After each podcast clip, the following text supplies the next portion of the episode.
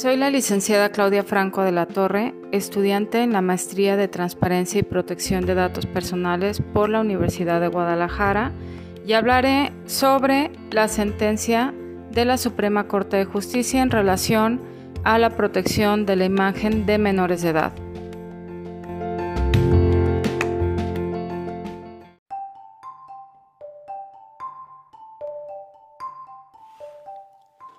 La Suprema Corte de Justicia de la Nación se pronunció en el mes de agosto del año 2021 respecto al amparo directo en revisión número 4033, diagonal 2020.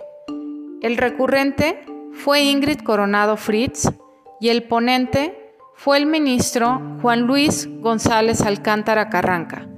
Juicio de origen. Ingrid Coronado actuó en representación de su hijo menor de edad, Emiliano López Coronado, con juicio civil en contra de Grupo Editorial Natmusa, Sociedad Anónima de Capital Variable, demandando 1. La declaración judicial de que la demandada utilizó la imagen de su hijo menor de edad sin autorización de sus padres para la comercialización de distintos ejemplares de la revista TV Notas. 2. El pago de daños y perjuicios no menor al 40% del precio de venta al público de cada revista en la que se cometió la conducta ilícita, de acuerdo al artículo 216 bis de la Ley Federal del Derecho de Autor. 3. El pago de intereses. 4. La declaratoria judicial de que la demandada causó daño moral a los actores como consecuencia de la divulgación de información de su vida privada e íntima, así como del uso indebido de la imagen afectando la vida privada, el honor y la reputación de la familia en general.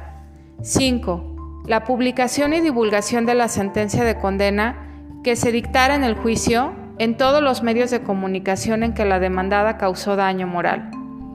El estudio del caso se realizó a partir de la pregunta.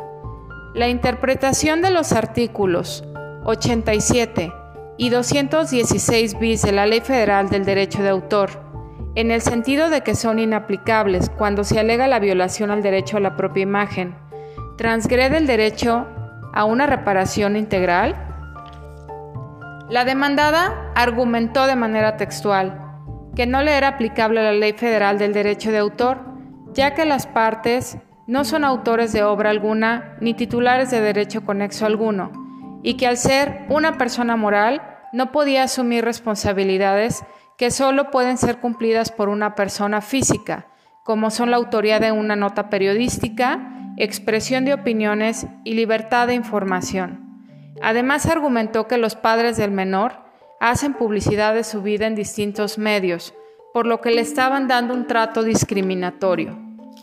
La Suprema Corte resolvió en favor del menor, mencionando de manera textual que a pesar de que el derecho a la propia imagen no está contemplado de forma expresa en la Constitución, ese derecho debe ser considerado como un derecho fundamental.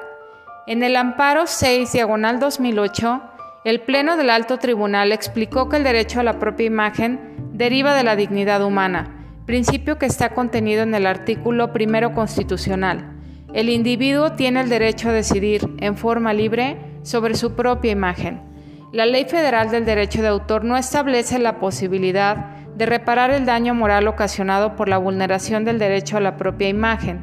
No obstante, al tratarse de un derecho inmaterial que puede explotarse comercialmente, dicha legislación sí contempla la posibilidad de reclamar daños materiales por vulneraciones al derecho a la propia imagen y los mecanismos para hacerlo, en el entendido de que la indemnización por daño moral debe analizarse y fundarse en otros cuerpos normativos. En respuesta a la interrogante realizada por la Suprema Corte, se concluyó que la interpretación de los artículos 87 y 216 bis de la Ley Federal de Derecho de Autor sí transgreden el derecho a una reparación integral, en la medida en que impide la retribución a que se refiere el artículo 216 bis de dicha legislación. La resolución fue por unanimidad de cinco votos y la sentencia puede ser consultada en la página de la Suprema Corte de Justicia de la Nación.